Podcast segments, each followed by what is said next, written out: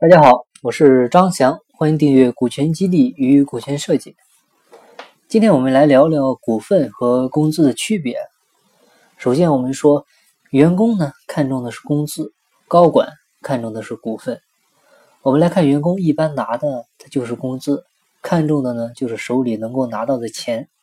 关于公司的好坏啊，他不会太关心，只要手里的钱多了，公司再怎么不好也没关系。这是人性，我们不能说这点不好。但是高管呢，他作为企业的管理层，企业的核心团队当中的一员，你要知道他们能做到这一步，很多人是从基层一层层的慢慢升上来的。而这个过程呢，少则三五年，长则七八年，甚至十多年。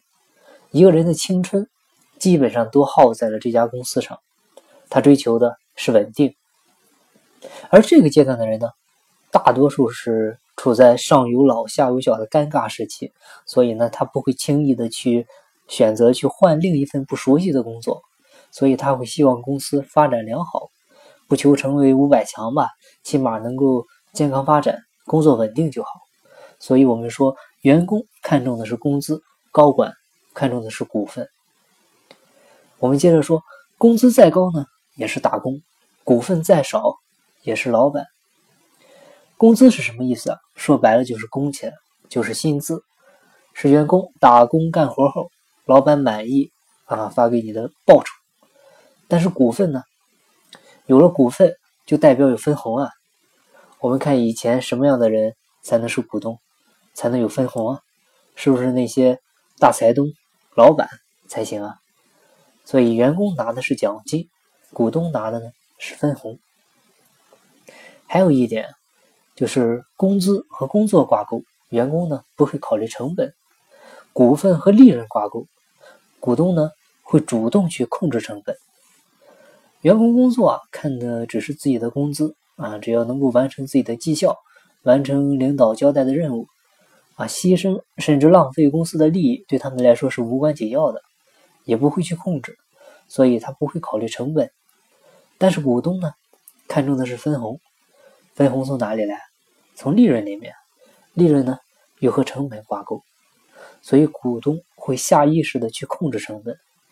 我们举个简单的例子啊，也是学院的股权案例，学院的企业济南的顶好餐饮，当时他们的老板韩总啊，先是拿出来火车站附近的一个门店做试点啊，第一年呢先进行了干股激励，当时上半年的利润呢就已经达到了去年全年的指标。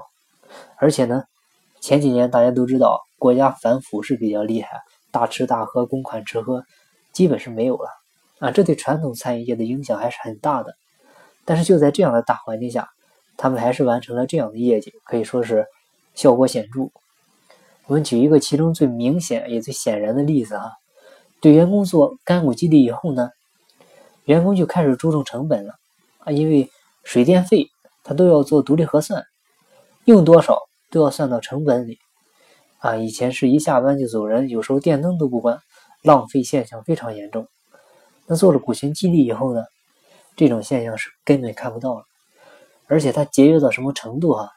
就是饭店厕所里的那个厕纸，有时候客户用完了呢就没有了，客户再要都不给啊！你说他就是这么好笑。所以呢，这也带来了一些问题啊。最后呢，还是都做了。规范化的培训，但是门店的利润啊，当年是很可观的。到了年底分红的时候，店长和几个经理，每个人都端了一盘子的钱啊，都是现金，场面的非常光，非常的壮观。下面的人呢，看的也都很眼热。然后呢，就是工资啊，它是只让员工关注自己，股份呢，会让股东关注全局。啊，以前员工就是个。打工者的身份关注的呢是个人利益，公司的好坏与我无关。但是有了股份，成为股东以后啊，个人的利益和集体的利益就关联在了一起。蛋糕是做的越大，自己分的呢就越多，所以呢就会关注全局，希望公司越来越好。更重要的一点，工资让人追求的是短期回报，股份呢会让人关注企业未来。拿工资的人可以选择随时走人，有了股份呢，就把他的心留在了这，跟企业呢形成一个长期利益共同体，看重企业的长期发展、稳定收益，这就变得很好玩啊！好，今天呢就简单的跟大家聊这些吧。